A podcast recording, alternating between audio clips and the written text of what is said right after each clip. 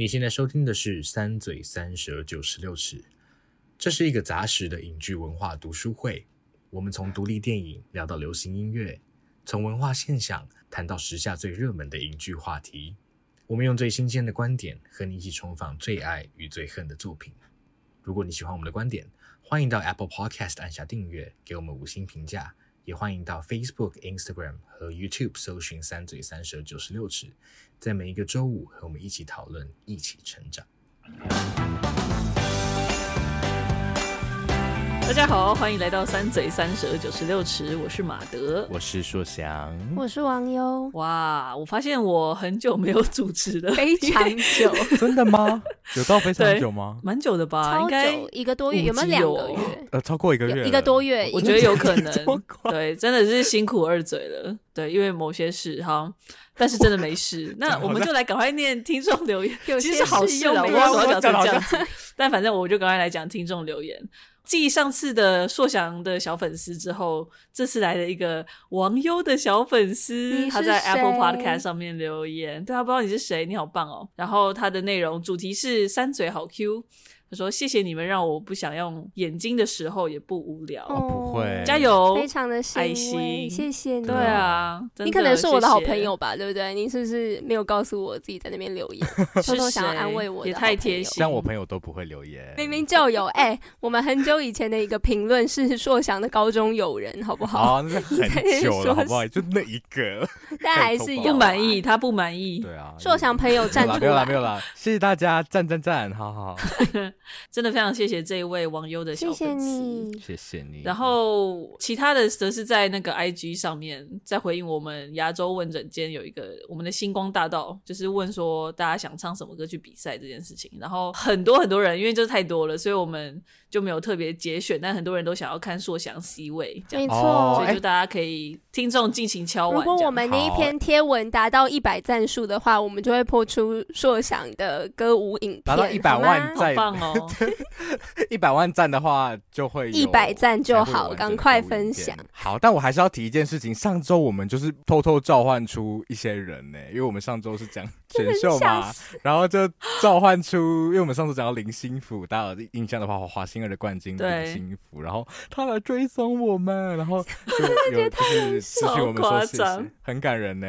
真的太感谢了。虽然不知道你现在有没有在唱，好像没有了，好像不确定，但就是谢谢你。他可能洗澡的时候会唱。我希望你无论怎么样，你都。可以很快乐的唱歌。对，无论怎么样，啊、我就是都很喜欢你的声音，所以就是谢谢你。然后还有还有一个人，还有谢博安不是吗？谢博安来留言，而且博安，你一定没有听节目，我我没有骂你，我有啦。可是我的 我重点不是在骂你，我要道歉，可能是我吧。我拜托博安，你要听到我其实是喜欢你这个声音的。博安，我们喜欢两位老师，我真的觉得很愧疚。好了，大家如果想知道发生什么事情，自己去 IG 看。发现我们开始在做节目这么久之后，开始跟其他人有一些爱恨纠葛，哎，必要的，必要的。对，希望我们继续跟其他人有爱恨纠葛，希望是广结善缘啦。就像葛大那样，像葛大那样，好不好？对对对，请看我们当朋友，谢谢。对，我们很喜欢交朋友。那刚刚我们讲到一些在线上交到的朋友，今天呢？主题就是云端情人，哇，又很突然的来一部经典电影，是可以说经典了吧？虽然才不到十岁，那我觉得大家应该都已经看过了，但是我还是简介一下这部电影呢。它就是设定在某个近未来的城市里面，然后主角就是叫 Theodore，他的职业就是帮别人写信。那他的故事就是他刚刚离婚。蛮忧愁的，所以他在路上看到一个广告之后呢，他就买了一个新的人工智慧作业系统。然后那个智慧系统呢，不是作业智慧系统，那个作业系统呢，它就叫做 Samantha。这就是一个 Theodore 跟 Samantha 坠入爱河的故事。你没有看过的话，你听到这里应该会觉得超 creepy 的吧？有点怪，对。但是真的还没看过的话，就是给他一个机会，相信你会喜欢的。很好看啊，很好看的。好。那我们就一样三嘴出品的环节，大家准备好了吗？好了，OK，好，那三二一，九点八九点八，哎哦，史上最高哎，比王牌冤家还要高哦。我的话好像是，对，天哪，天哪，很难。我刚刚也是在纠结啊，我刚刚也在纠结，到底就是我没有要比较他们的意思，就纯粹只是我现在心里那个情绪满的程度，我觉得我会给他九点八。我好好奇，满满满到九点八，对啊，就是代表你非常爱。对，那期待等下网友的分享。但是硕翔也给很高，因为他给九，对不对？酒也很高啊，就这个都很高。酒很高啊，对啊，也算是硕翔的排名高分之内。对啊，就大家如果没看过这个，但应该很多人看过《黑镜》吧？其实你如果会喜欢那黑镜那种题材的话，这个一定要看。风格很不一样，而且它比《黑镜》不黑暗很多。对，但议题类似嘛？对，议题是类似的。对，它是非常 温暖的镜。没错，没错。好，那所以听众都知道，我们三个人都蛮喜欢这部片的。那我们就赶快来讨论吧。今天就很期待二嘴跟我们分享。好，第一个我想要问的是，就是我们最直接看到的这部片，它其实算是一个，我自己会觉得它是一个很现代的未来科幻。我不知道这样讲大家会不会懂，但是我觉得它是以一个设定在未来，但是它其实讨论一些蛮现代的议题。这部片它其实设定在一个上海、东京跟洛杉矶诸多的大城市融合在一起的一个混合版未知城市中，它看起来就是很整洁、很先进。甚至弥漫着一股就是有点魔幻，但是又很和谐的一个气息。不过在这个氛围之中，却又好像更加凸显了主角 Theodore 他的寂寞。所以我就想要问二嘴说，就是这部片的场景，不管是他片中出现的一些科技，或者是电影整体的颜色，或者是景观当中那些建筑物啊什么什么的，为你们带来什么样的感受？然后又是如何为这部电影定调，或者是铺叙他要探讨的议题？我觉得首先颜色应该是最。我自己的第一个印象会是明会是关于颜色啦，就是它城市的颜色，因为它其实不太写实嘛，整部片颜色本身也不太写实，就是它一直给我一种好像罩上了一个雾的感觉，它整部的彩度其实不是很高，嗯，对，然后就会让你有一种蛮冷的感觉吗？尤其这部电影它它其实是用科技跟人的一段爱恋在处理人际的。一种很本质的关系嘛，所以我觉得其实导演也还蛮用心在处理城市跟人群这两个东西。对，所以像刚刚讲到城市，它其实有点融合了各大都会的一些象征，所以你会有一种被未定义的感觉。你没有，你好像看得到一些影子，但你没有办法明确的指出那个都市的名字，会让你有一种代入感，又有一种疏离感。嗯。然后人群的部分，我觉得最会觉得最惊讶的，也不是说最惊讶，就是我觉得看科幻就是要看他们怎么去描述那个器物层次的转变给人带来的影响嘛。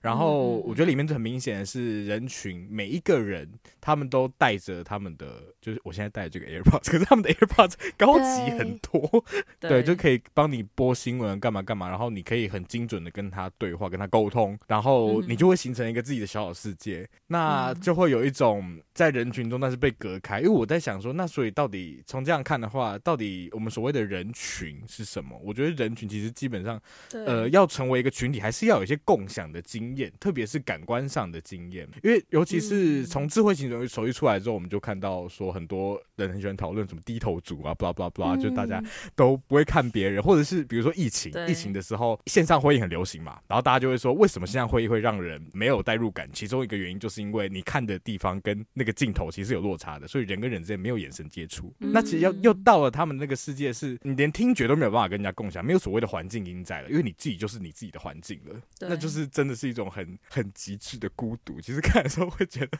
好不舒服哦，嗯、就是会觉得好像那个世界算是一种必然吗？就是这样的发展。可是我我自己是到现在好难想象我会变成那个世界中的一份子哦。到那个时候，人跟人之间关系会是什么样？会蛮好奇的。嗯，但是说想讲到的那一点，我自己也有想到，就是尤其是你下班回家的那个感觉，地铁里、捷运上，然后路上人来人往，然后大家都听着自己的东西，但我。除了很孤独的同时，我也会觉得，大家如果都做一样的事情，好像也没那么孤独。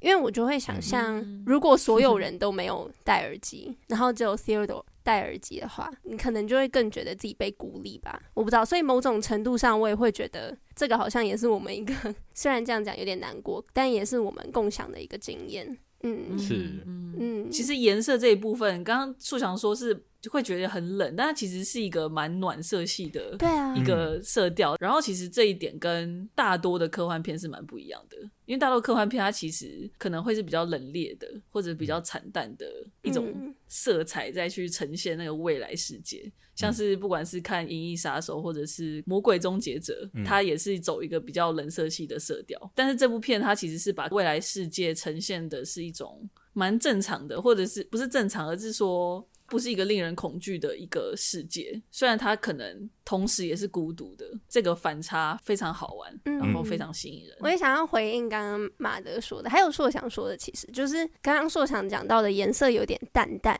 的那个感觉。它除了淡淡的那个质地还还有一点滑滑的，不知道你们有没有这样的感觉？滑滑的，嗯，就是刚刚你讲的那种雾雾的，上了一层雾雾的淡淡的那个感觉。然后我觉得那个淡就是不会太浓，不会太强烈，加上那个滑，会有一种科技感嘛，有一种精密创造出来，然后不粗糙就没有办法轻易的融合，也就代表彼此之间是有距离感的。但是又再加上马德提到的那个暖色，嗯、而且那个暖色还是非常强调的。其实主角的颜色是红色的，Theodore 很喜欢穿红色的衣服嘛，无论是外套或者是他的衬衫，或者是他的背景，很常出现红色。然后连 Samantha 这个 OS 的系统设计其实也是红色的，所以它其实在嗯有点淡，有一点。想要创造出距离感、科技感的同时，又带给我们那个暖色的温度跟感受。我觉得这呼应到电影里面他想要探讨的议题，就是人在自己的温度还有印象中的科技冷漠之间试图要平衡。这也是我们可能人跟人之间其实很疏离。然后你以为那种温暖已经不是真的温暖，嗯、像是卡片已经开始有人代写啦。然后科技我们以为会冷漠，但其实可能会带有真正的感情一样，就像是主角跟 Samantha 之间产生出来的情感。嗯、OS 可以很有人性，然后我们不敢触碰真正的人的同时，我们一直在科技当中寻找人的影子，就像是我们。听着耳机里面的东西，他在帮我们处理事项，他还是一个人的声音，我们还是需要他是是一个人的样子。所以我觉得这些东西之间的矛盾，跟我们在寻找的东西当中那个。那个渴求但又很冲突的点，我觉得这就是刚刚讲的质地跟质地之间，或者是质地跟颜色之间有表达出来的一种，嗯，很有趣的、很冲撞的、努力在融合的一个状态。嗯嗯嗯，真的诶，对啊，我觉得导演 Spike Jonze 他真的是一个很厉害的角色，好细腻。对，光从电影他怎么呈现出来的样子，就已经可以扣合他想要讨论的议题了。嗯，对啊。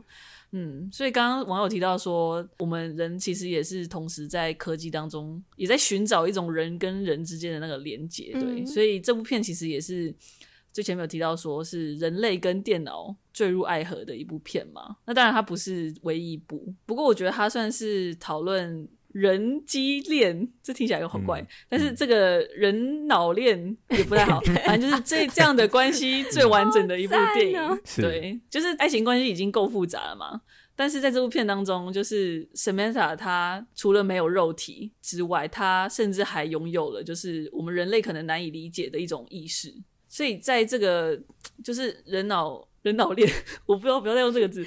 人类跟电脑这个恋情之中，就是 Theodore 他觉得自己深深爱上了 Samantha，但是 Theodore 刚刚前面有提到说他其实离婚嘛，嗯，然后他的前妻 Catherine，他认为这段关系反而证明了 Theodore 他就是无法处理真实的关系，他才会进入这段。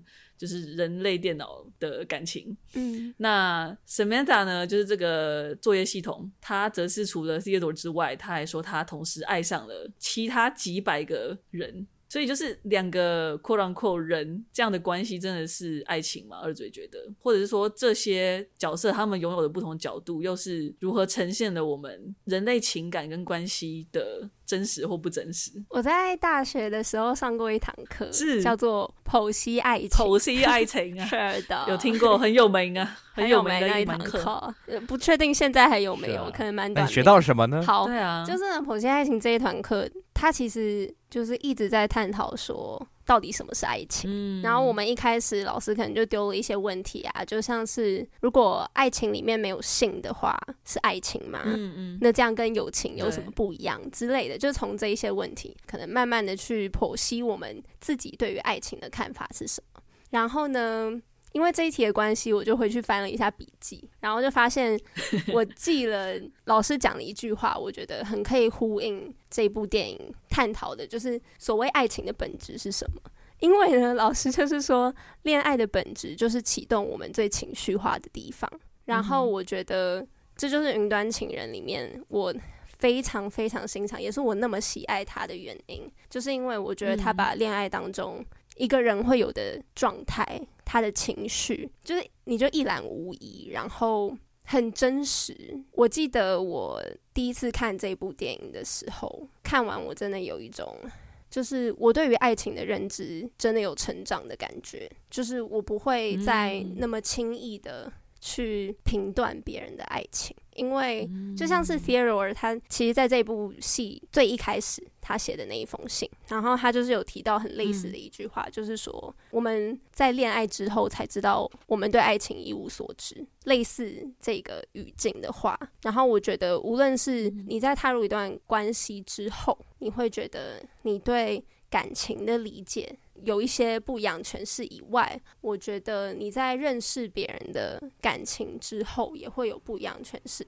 但那个点就是，我们也不会真的知道别人的感情长什么样子，所以我就是觉得，你如果没有经历的话，你就是不会知道。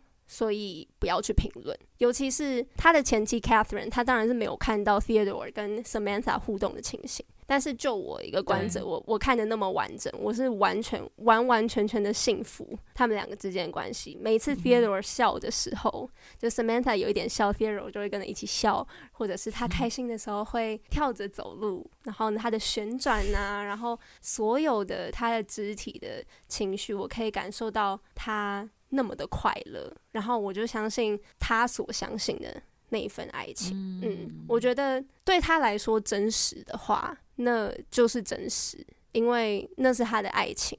所以我会觉得，所谓的真正的关系，要定义的就是在那一段关系里面的那两个人，或者是很多个人，我不知道，看有几个人，对，看有几个人同意。我觉得当感觉是真实的时候，爱就可以是真实的。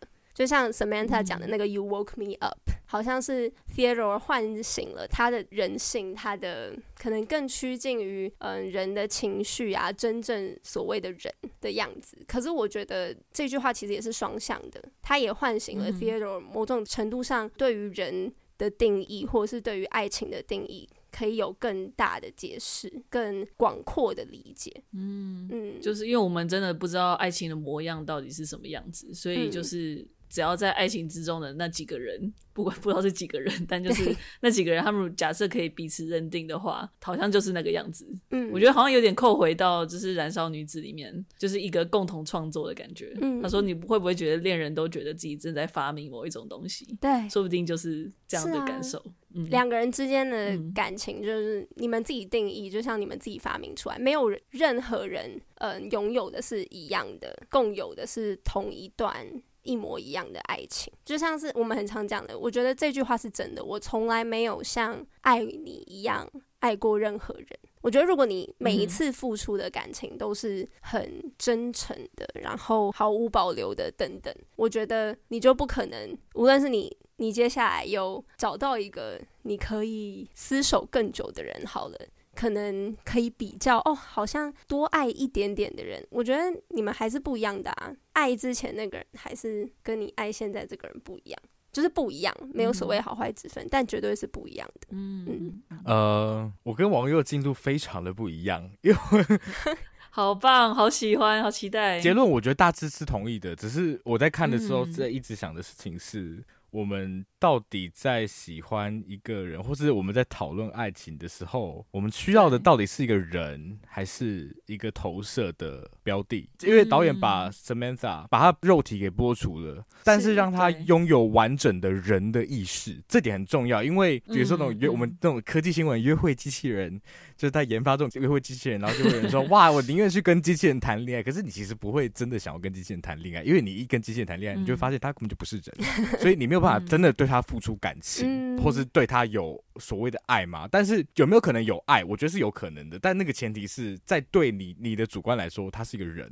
的时候，你才有办法对他付出爱。所以其实导演在这边操作，他就是把故意把 Samantha 用的极度的有人性，他就是让你接受一个设定，是他可以是一个电脑，但他也可以极度的是人，然后所以就会让你一个 很混淆，是这个到底可不可以算是爱情呢？但是你仔细回推的话，你就会想说，那为什么一定要是一个人才有办法谈爱呢？嗯，但是对我来说，导演的答案也不仅仅是说啊，我们没有办法，我们不能去评价别人的爱情。其实他也有指出这个关系的某一种不可能。是，主要是发生在他其实情节有中间有一个 twist，就是有了第三者，他们复活了一个用意识复活了一个那个一个 哲学家。我就看到这段，我觉得太赞了，这个设定这太酷了。对啊，就是那个时候，Samantha 跟他坦诚说：“哇，我还爱上了好几其他几百个人。”我就想到，其实就像网友刚刚讲的，然后其实人类很想很喜欢在讲一句话说，比如说“我眼里只容得下你”这一种话，就是那对我们来说那个专属感，对，对我们来说那个专属感是。亲密的，对，就像马德说眼睛太小，对机器人来说，他们没有所谓眼睛太小这件事情。所以，我们我们对爱情的一部分美好想象，其实来自于我们我们没有那个 capacity 在，没有他那个容量，就是我们没有办法去爱几百个人，所以我们会觉得你在这么有限情况下，你还愿意投入给这么一个人，这件事真是太美好了。它其实是来自于我们的有限，所以机器跟机器可不可以谈恋爱，我觉得是不行的，因为机器跟机器不需要恋爱。可是机器跟人类可不可以谈恋爱，我觉得可能是可以理解的，因为其实机器可能可以。不知道怎么讲，可以把自己降等吗？这样他他可以去处理一个有限的动物。可是有一些人也可以爱很多人，嗯、对，但是可能爱可以爱几百个人嘛，这可能就不一定了。我觉得那个有限性是很重要的，就是那个程度上的差异。我觉得一个人跟三个人，然后跟十个人到跟一百个人，我觉得在一之后对我来说就没有差太多。所以有一些人可以同时爱三四个人，这是存在的嘛？这是我们认知里面应该有的。嗯，身边可能会存在的人，跟电脑可以爱好几百个人。这样我就会觉得好像差不多哦，但是我觉得那个数字对我来说是还是有差别的。比如说我们把百拉到万好了，就是它其实要拉出的是一个是我们不能理解的层次，就是对对对，因为人类其实可以处理的关系是有限的嘛。那其实要谈到爱，爱是一个这么需要耗费时精神跟力气时间的事情，它可以有一到二到三到四到五，我们到十可能都会觉得好啦好了，到十好像还可以，可是到百其实应该就是机器的范畴，它就是一个超越我们意识的层次啦，我觉得。对，而且我觉得刚刚讲到一点就是时间这一点，因为其实想象中机器的话，它在它假设假设它不会死好了，假设它这个作业系统它可以一直不断延续，或者是因为它的存在的方式就已经跟人类不一样了。就像最后 Samantha 他必须要离开，我们不知道还要去哪里，因为我们人类没有办法理解，对不对？就是他的存在本身就不同，然后所以他对时间的概念也会不一样。那他爱人的方式绝对也会不一样，因为他可以在同时跟好几百个人对，好几千个人对话，然后同时爱着好几百个人。就是你要有多大的能力去做到这件事情？因为就算是你可能同时爱三四个人好了。你还是必须要切割，可能你精神耗费的那个时间，嗯，但是这个人工智慧，它说不定是可以做得到，真的是一种。真的是这种现实性，就是真的就是这个当下，嗯，他可以有这个能力，然后甚至是在人类死亡之后，他还可以继续爱着那个人，嗯，因为他可能保有着不管是像他复活的这个哲学家的意识，他说不定可以用某种方式去存下这个人类的意识，然后用另外一个形态去爱他。假设这个是他对于爱的定义的话，这很好玩，嗯，就是这个可能性很多，因为就像刚刚网友讲到，我们对于爱情的了解其实是每个人都不一样的，所以。这些不同的 OS，他也会有他们自己得出来的定义，然后对他们来说也是同样真实的。嗯，所以我觉得这也是这部片他提出来一个很大的问题。嗯，所以我觉得这部片它给我的观念是说，好像都是同时真实或不真实的。因为其实我也蛮可以认同 Catherine 她的论点。嗯，就是说你就是没有办法处理真实关系，你才会进入这个关系。因为虽然我觉得我跟网友一样，就是我在看的时候，我完全可以认同，就是 Theodore 跟 Samantha 他们是真心相爱的。对，或者是单方面，我真的觉得。他是爱上这个 Samantha，因为我不知道 Samantha 他爱人的方式会是什么，但是我身为人类，你好像比较可以理解，就是 Theodore 他爱他的方式。对，但是我也蛮可以认同，就是 Catherine 他会觉得 Theodore 你就是不知道怎么去面对一个很真实的人在你面前，然后遇到可能什么样的状况，就是这好像是他没有办法面对的。就是这件事，我好像也是可以同意。我也可以同理，如果我没有看这部电影的话。我觉得我完全就会是那样的想法。对对对，但就是我觉得好像两个都有道理，嗯，然后这也是我很喜欢他的地方。真的，对，我觉得可能是瓦昆真的演太好了，我真的，他真的也很好，我真的很生气，他是小丑拿，我也真的好生气，在干嘛？到底为什么？气死，想要吐血，而且要拍第二集，还有 Lady Gaga，Oh my god！第二集最好给我，对不起，被小丑拉走了。但真的，我真的好喜欢，好喜欢他在这一部电影里面，就是我，因为我也很喜欢这个角色啦，他的个性，然后对，但我真的就是真的相信他是一个真实的人。对，我觉我真的很喜欢瓦昆，尤其我觉得他跟他大部分演的角色蛮不一样，我觉得超厉害。对，因为瓦昆他通常都是演一些比较怪的角色。然后 Theodore 他就是一个算是蛮正常，就是他就是一个很就是一个平凡人，对。然后你你平常要那么强那么狂，然后你可以变得这么内敛这么简单，就是我觉得对对对对，我觉得真的很不容易，我觉得超厉害，气死了！那时候怎么没有得影帝呢？奥斯卡，这就是为什么我现在完全不屑奥斯卡啊，不是啊，完全不在乎奥斯卡。哇哇，OK，好，那我们来继续，怎么越讲越生气呢？瓦昆我还是很爱你。熄火，熄火。好，然后当时好像演了两部奥斯卡提名的片的演员，就是 Amy Adams，其中一部就是《云端情人》嘛。是。然后他在这部片其实也扮演了一个角色，跟他同名的 Amy 这样子。然后我觉得这个 Amy 的角色也蛮值得讨论的，嗯，因为他是 Theodore 的好友跟邻居，然后我们在片中也知道说他曾经在大学的时候跟他短暂交往过嘛。然后其实后来我想一想，就是他其实，在电影里面的故事算是一个副线，嗯，就是他其实时常呼应着 Theodore 他走过的一些历程。然后最后这部电影也是以两个人同在屋顶观看那个城市的景观作结，对，所以我很好奇，说你们认为为什么导演特别设计的角色在这部电影的剧情当中？我觉得其实马德有提到副线嘛，那副线的话，我们就看一下他跟主线的关系，因为 Theodore 他其实。本身在面临的主线的 dilemma 是他的前妻，他要处理跟他前妻的算是一个破破碎的关系，他同时也爱上了 Samantha，嗯。那这个爱上 Samantha 这件事会被拿来跟他的前妻的这两段关系做对比，好像一个好像必须是真的，那另外一个就必须是假的，会有这种感觉在。所以因为 Amy 她跟那个她的。O.S. 叫做 Lily 吗？Ellie，他 跟 Ellie 的关系其实是蛮舒服的，因为我们会对主线有这样的一个 dilemma，就是观众会有一种我要选他是真的或不是真的的这件事情，所以导演就丢出来这个让你去反思考说，真的有一个必须是真的，另外一个必须是假的吗？还是其实两个都有可能是真的？那你会认为是假的，是因为你是不是其实跟那个前妻一样会？带有某一个预设，比如说人跟机器的恋爱是不可能的，或者是这样的投射，只要不是在人身上，它就没有意义呢？嗯，所以他这个 Amy 这个角色的作用就在这个地方了。嗯嗯嗯。哎、欸，不过这点也蛮好玩，就是说友情跟爱情又不太一样。嗯，就是 Amy 她交的是一个朋友，对，就是好像说这个可行性是不是还比较高一点？对，电脑交朋友，对不对？你会觉得好像可行性幻想朋友啊？但这个是不是又回到婆媳爱情课程里面讲到的？其实爱情跟友情的差别是不是就是性？哎、欸，是不是婆媳爱情要变成必修课程？什么都变必修课，但是大灾问，我觉得听众也可以想一下，嗯、我觉得很难，对啊，因为不然像无性恋者，他们是不是也可以谈恋爱？对啊，对不对？就是我觉得这也是一个问题、啊。那个时候我我其实就蛮想反问这个问题，来不及。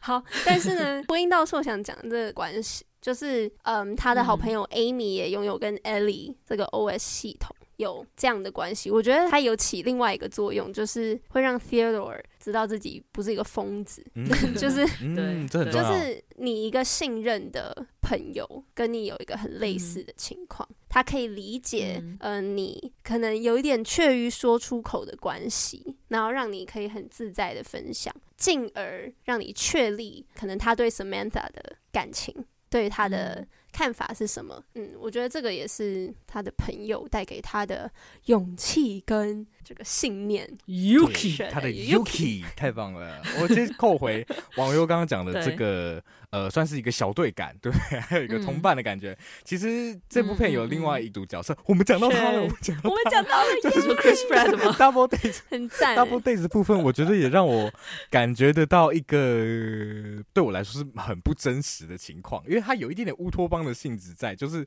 在他们那四个人的聚会里面，他们可以非常非常自在的讨论男主角 Theodore 跟 Samantha 的关系，然后把他当做一个就是另一个在场的人的一个人。对，这个场景你知道，那个时候 Theodore 有点尴尬，就是要跟他朋友讲说，嗯，Samantha 是一个 OS 的那个时候，我觉得其实很像，对对，他就是一个出柜感，嗯、这就会让我联想到 OK，然后呢，当你的朋友可以很自然的接受，就是自然的说 OK cool 的时候，嗯、就是你不会需要特别小心或者是很惊讶怎么样，就是我我想要让每个人都可以有那样的感觉，就是 身为一个同、哦、我找到你跟这部片，就是我我可以同理的关系。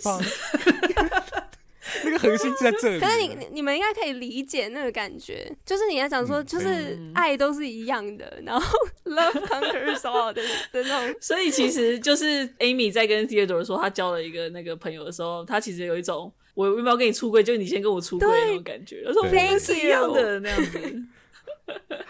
原来如此，就扣回本节目主轴了。对、啊，彩虹主题又回来了。那我觉得我再讲一下 Amy，我觉得她有起到一个作用好了，因为我觉得除了刚刚书樵你提到这个 很有趣的 double date 之外，其实基本上 Theodore 他跟另外一个人真的互动的时间就是跟 Amy，不然他其他时间都是在跟 Samantha 混，或者他的那个电玩 手指留在那边，那个手指一直跑。fuck you, you little fucker 这样子就是骂脏话那个，然后 Amy 又是跟他这么样的相像。所以其实我觉得电影它其实要处理的就是 Theodore 的婚姻嘛，就是离婚这件事情，所以它其实是要处理这个过去。然后我觉得结尾给了一种未来的感觉，走向未来的感觉，就是在 Amy 这身上，不是说他们两个会发展什么样的关系，嗯、而是说 Theodore 他真的可以跟另外一个人。单独的这样子相处，然后是很自在的，可以互相依偎，然后就是望着一座城市，对然后也不用讲什么话，不会很轻易的跑到一个你不知道 去哪里的地方。对，就是一个很平静的一一幕。嗯、然后我觉得 Amy 在这一部片当中也是让 Theodore 能够真的往前走的。其中一个角色了，当然 Samantha 帮了很大忙，只是说他的代表性，我觉得是在这边。那还有一个小小疑问，就是我们 G 边在录之前，他有给我一个小问题，好难的问题。因为 Amy 她在电影的前段，她有拍了一部未完成的睡眠纪录片嘛，然后 G 边就很好奇，就是说，因为 Amy 在介绍那部片的时候，他就是说，他觉得我们三分之一的时间都在睡觉，然后他觉得那个是我们最自由的时刻。所以你们觉得 Amy 这个所指的自由是什么？然后我自己觉得好像有稍微可以跟 Theodore 的逃避跟孤独，或者是 Samantha 哦，等下我在咀嚼地瓜的声音。他们一定想说怎么突然跑出地瓜呢？接不起来，发生什么事？你中间不要剪了，你就放着。你说那个地瓜空白吗？你们要解释一下，对，因为反正解释，嗯，要怎么解释？好，就是呢，马德刚听到了一声电铃响，发现他哥哥送来了一包咸酥鸡，所以呢，他我们刚暂停了录音一下，让他享用一口。在防疫旅馆，大家越来越疑惑，想说到底是什么意思啊？然后我为什么在防疫旅馆？对啊，我就不想要讲这个，因为就要越解释越多，啊。但大家会想说，为什么他哥会突然送咸酥鸡？因为我哥很好。OK，好，那我回来，就是刚刚讲到。我们花三分之一的时间在睡觉，然后他觉得睡眠时间是我们最自由的时候。然后你们觉得他这意思是什么？因为我觉得他特别把这个片中片拉出来，我不知道可以用什么方式，但是这可能请二嘴解答。我觉得好像有稍微跟 Theodore 他的逃避跟孤独，还有 Samantha 他就是特殊的存在，可以。稍微扣合，虽然我不太知道怎么样扣合，所以就是很好奇二嘴怎么。在场有人知道吗？我其实也不知道，但是我只是想要 试图解释刚刚那一句话的意思。他说，在睡觉的时候，我们是最自由的嘛。换言之，就是没有在睡觉的时候，我们比较没那么自由。嗯、但我自己心里会想说，可是睡觉的我是自由的吗？我觉得我的意识还是可能被我先前所经历的事情所控制，我的噩梦还是会跟我现实当中的困境有所关系，类似这一种。所以那个自由到底是什么？我觉得我努力的去想，可能只是指。至少那个时候，我不用做任何事情，就是我可以只要睡觉。嗯嗯，在那个时候，我不用听命别人的指令，就像是因为 Amy 有一个非常 bossy 讨厌的老公，然后随时随地都在、哦、都在告诉他要怎么做，然后甚至在控制他努力 trying 的那个方式，对，类似这一种。嗯、所以在我醒着的时候，我就必须要听他说的话，对他的话有所表示。但是至少我睡着的时候，我就。睡着就好，我至少不用有一个实体的行动。这某种程度上也是在说，其实我们在醒着的时候，连回到我前面提到的，醒着的时候，好像大家都下班时候好了，你好像自由了，你也不用听命你的老板做什么事情。可是你还是在意周遭别人的眼光，当中是有多少个人是因为其他人也有戴那个耳机，所以我也戴那个耳机，然后我开始跟我的耳机进行对话。我觉得。这种事情都是我如果没有在睡觉，我就没有办法避免，因为我就是正在行走，正在活着，正在必须跟别人沟通。不跟别人沟通的时候，我也必须要表现自己是一个，嗯、无论是不是合群的人，至少我是一个人，我必须要有一个 statement，就是这种被迫要展现的方式，我觉得。就是不自由的，嗯嗯嗯。但是怎么呼应到本片呢？请硕想回考。我是会以为你要提出什么见解。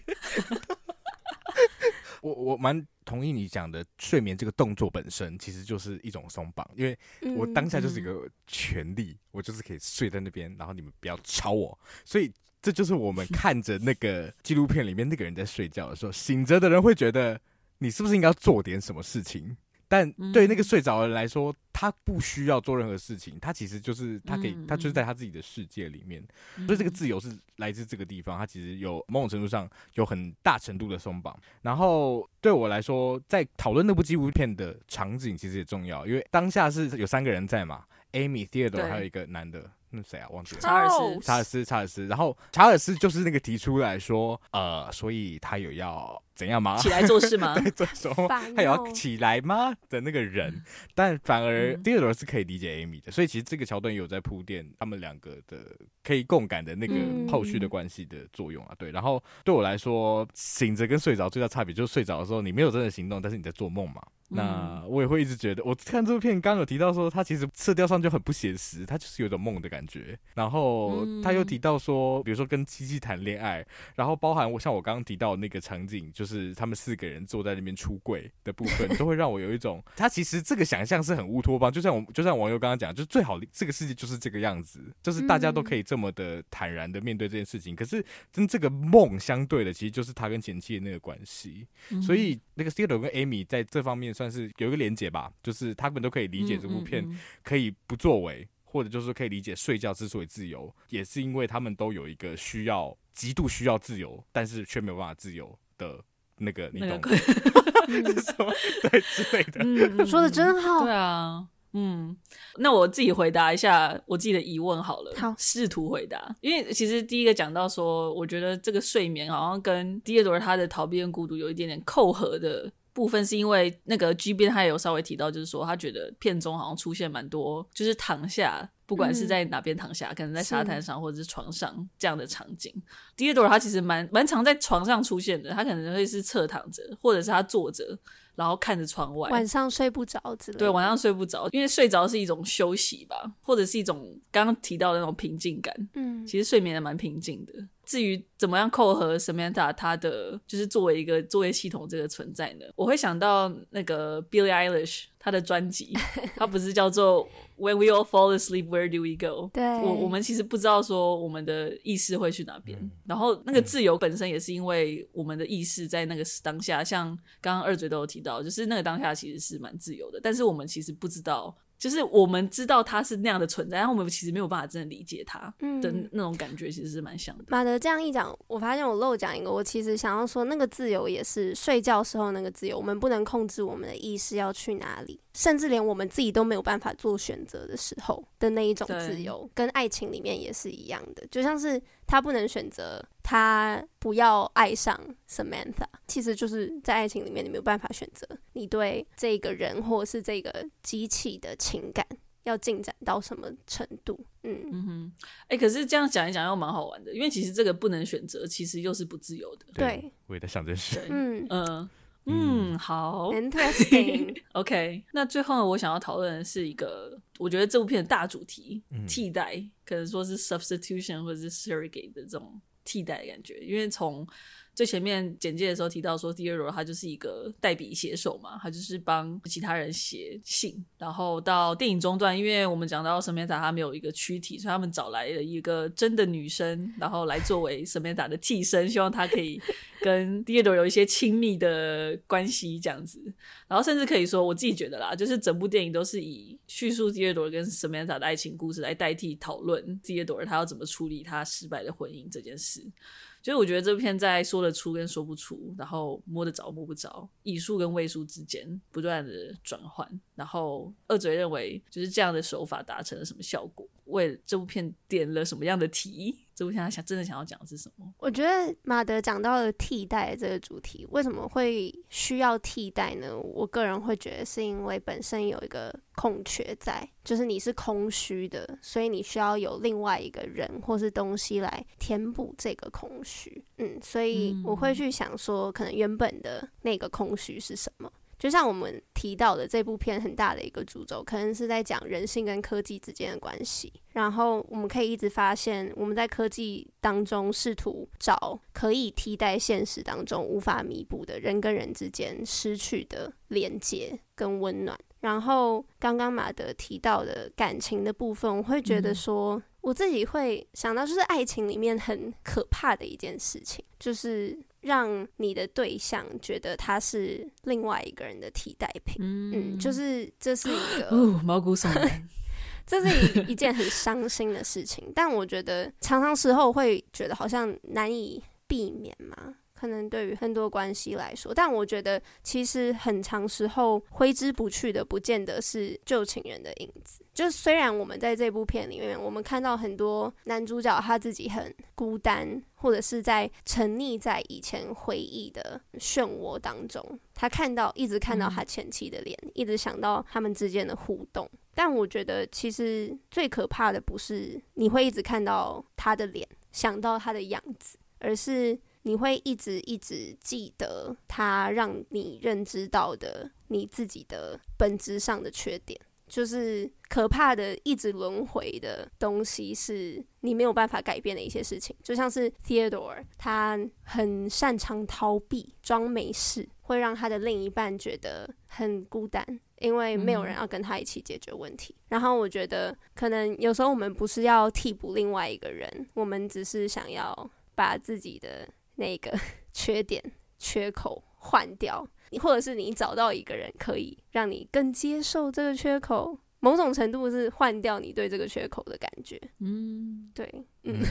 然后爱情本身，我觉得其实另一种程度来讲，它也是在填补你的寂寞、你的空虚。就是当你原本没有那个，你其实好像我们生出来，我们就是。一个人，我们自己一个人也生活了一段时间，那为什么到最后一定要有另外一个人来陪伴自己，来变成你的另一半？我觉得有时候可能也是要填补。如果你空虚，如果你真的有寂寞的话，就是会需要填补那一份寂寞吧。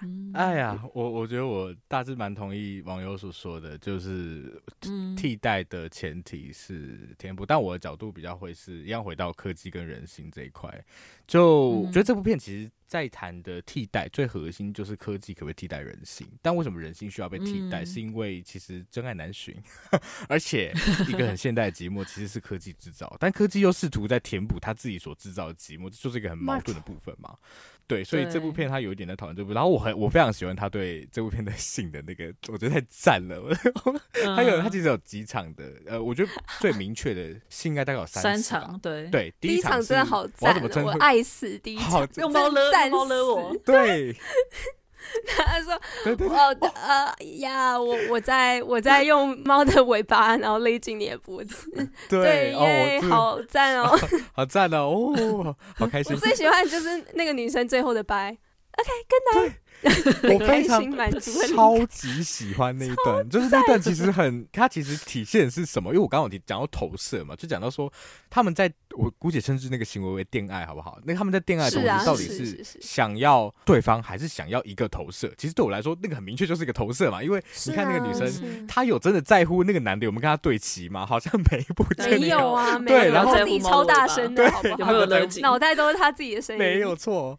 而且就像网友说的，他就是在他他就是完成他的行为之后，他就直接说 OK 拜拜，然后就离开，他就离线了。很轻盈的。留下第二朵，对，第二朵就想说什么意思？我刚刚经历了什么？隔天早上起来都还是觉得，对，就是这个，对，这边就是一个科技不能替代那个人性的一个例子，然后同时它也就是凸显出了那个我们我们所需要的一个，其实只是一个投射，在这部纪录片，其实，在很前段他就建立了这件事情。哎，不过对那个女生来讲是可以取代的，她感觉蛮享受的。对哦，好像是哦，就是其实那个替代好像也蛮成功，对她而言，她不用真的有猫的尾巴，它还是可以很满足。对，这也是我们爱情课的老师有讲到的，就是老师那时候问了一个问题，就是说现场有多少人有有性经验？那个 Google 表单问卷调查，对，完整。然后呢？对，然后呢？就是有是否不确定，所以老师就会想说：“哎、哦，不确定的这些人是是谁呢？”然后他其实就是说，有一些人就会疑惑说，可能电爱这一种，或者是嗯、呃，这样我算不算是？或者是讲电话讯号不良，快完成就讯号不良，断线，到底有没有完成？这样真的是一半，不知道，不知道。但他就是说，当这件事情。就是另一个人可以带给你高潮的时候，他觉得这个就是性经验。所以以这个定义来讲，那个女生真的是。应该是有获得，听起来啦是有获得他的满足。对对对对。然后讲最后一个好，就是后半段那个那最后一次性经验是，诶，跟这个其实有点扣合的，因为它是某一种形式的恋爱，只是说在这个恋爱里面有第三者的加入，因为其实他跟 Samantha，因为 Samantha 对 Samantha 没有办法真的跟他发生肉体的性行为，所以他也是找了一个肉体来让这个恋爱变成一个真实的性爱。对，然后他有两个需要投射的对象，或者是。是说，它那个投射是没有任何一个地方是双向的，它很像一个三角恋，它就是他们就在这个三角形里面循环的感觉。所以科技的帮助到底有没有办法，或者说科技本身到底有没有办法成为人心的替代品？嗯，我会觉得，其实就刚刚提出的证据来说，我会觉得答案是不行的。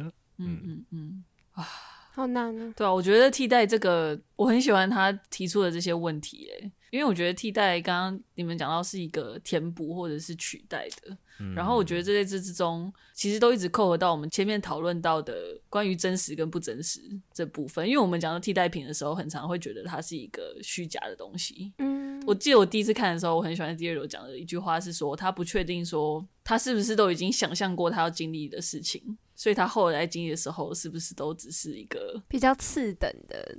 没有那么对，就是他真实经历的都是比较刺人的东西。嗯、对，然后我觉得这个恐惧好像大家应该都可能都拥有过。嗯，这其实也是。刚刚书上提到说，关于科技能不能取代的这部分，就我们其实一直会好奇说，我们在透过科技所取得到的那些，不管是情感或者是那些关系，究竟是不是真实的？我们其实一直都会在好奇这件事情。真的。可是同时，你又还是会觉得是真的吗？就是你好像也没办法去否定它的真实性，因为我刚刚前面有提到三个片中，它其实有在替代的一个部分嘛。可能唯一不成功的，我觉得唯一不成功的，就是刚刚说想讲到那个第三次的性经验，就是有第三者进来的，可怜的，好像 Elizabeth 还是什么，反正那个女生，她其实感觉自己在介入这段关系。对，Theodore 她也没有办法真的认为她就是什么样子啊。所以就是算一个失败的替代，但是其实你从 Theodore 他在代笔这个部分，你会觉得那个信好像收到人，他可能还是会觉得很感动的。虽然不是那个人实际上写，但是我觉得有点 回扣到大鼻子情圣，就是 就是说，其实想要表达那些情感的人，他就只是写不出来而已，他需要透过乱一个人去帮他写。嗯然后我也很喜欢，就是这部片他其实透过 Theodore 跟 Samantha 这一段关系。帮 Theodore 真的走出了他过去跟 Catherine 的关系，就是虽然我觉得我们当然不能去评断说他是不是真实的，嗯、但是你可以看得出来的是说他带来的影响是真实的，对，可以非常笃定的这样子说。嗯，我也很喜欢，就是我们从 Theodore 他在为别人写信的旁白开始，然后到最后面是他自己为自己写的信，然后是写给他前妻的这封信作结。嗯，我也很喜欢这之间的呼应，真的。对，从替代变成真实。嗯，所以真的是很喜欢这部片，真的很棒。那我觉得我们今天这一集就到这边。好，OK。如果你喜欢我们节目的话，欢迎到 Apple Podcast 给我们好久没有起色的评价，然后也可以到。对啊，为什么？救救我们！到底是谁？为什么？我其实在咳嗽，不是在那个哭墙。但是，对大家如果有兴趣的话，也可以到 Instagram、Facebook 搜寻三对三九十六尺来找到我们之后更多讯息哦。好喂，谢谢你们。谢谢二嘴，谢谢，那就谢谢大家，拜拜，拜拜，开冷气。